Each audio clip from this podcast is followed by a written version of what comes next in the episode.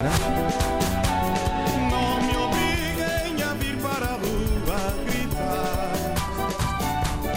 Tras, tras, tras, tras, tras. Tras, tras, tras, tras, tras, tras, tras, tras, tras, tras. Quem diz tudo diz Billys. só e apenas, Billys, não é? sim, sim, Billys. sim. Sport Billys. Sport Billys, isto antes do IKEA também. Bom, eh, esta notícia que se segue não tem graça nenhuma, respeito pelo senhor, pelo amor de Deus. O Dalai Lama teve uma dor no peito e foi hospitalizado.